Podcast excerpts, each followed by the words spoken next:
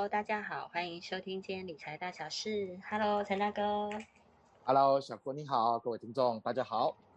是陈大哥，你上一集有跟我们分享啦，最好是生前呢这种共有的土地或不动产，最好是呃原持有人按照自己的本意就先做一些规划，以免引起后面这个呃很多的纠纷嘛。那是是是。嗯，那请教您啊，如果说已经发生了，是已经来不及了。那像这样子这么多人去共同持有的这个土地，那您又有什么样的建议呢？他们要怎么去运用这一块土地？嗯，可以给我们一些建议跟分享吗？是的，啊，曾经就是。以一般过去案例来看的话，假如真的也已经在继承的当下发生了这样的一些事实，通常呢，留下来的土地或者是建物或者不动产，大概会产生两种情况，一种情况呢叫做共同共有，一种情况叫做分别共有。那么我们就针对这两种情况来做一下分析跟分享哦。第一次的这个所谓的共同共有的概念，就是说，啊，大家。针对这一个土地或者是不动产，彼此通通一起来共同拥有，但是呢，并不能够单独的去做处分或使用。嗯，那也就是说，大家呢都平均依照民法的规定来做平均的分摊。是，然后分摊完毕之后，各自继承完毕之后呢，确实拥有他所继承的那一部分。嗯哼。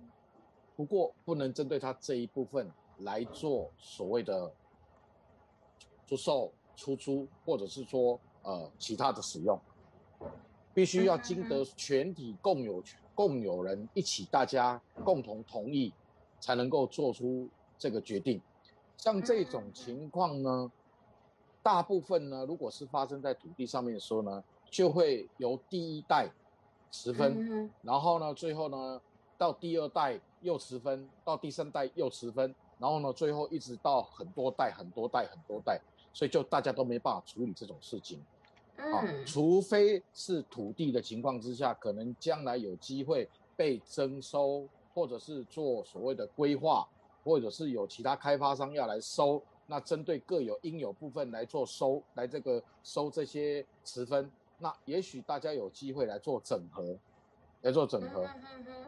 所以这样子一个土地的利用方式，其实并不是，呃，我们一般所乐见的，哦，在土地的使用上各方面，其实大家都不是那么的，呃，那么的好，啊，使用上也不是那么的圆满啊。另外一种状态呢，就是叫做分别共有。那分别共有的概概念呢，就是啊，针对这块土地或者是这个房地产，那么你所拥有的部分呢，你可以。以你自己所持有的部分，比如说各二分之一，你可以针对你二分之一的部分呢，可以去做自由的处分，可以拿去做买买卖，哦，可以去做买卖，可以拿去做各种各种你想要做的呃房地产的运用，啊，这样子的一个状态呢，大家呢在协议上面呢都已经讲好了，也会比较不容易起争执。那么也可以另外一种状态变成就是啊，比如说这个哥哥。分到 A 栋，弟弟分到 B B 栋，哦，或者是啊妹妹不分，哦，那他们呢是分钱，那这用这种协议的方式呢来做这样的一个架构呢？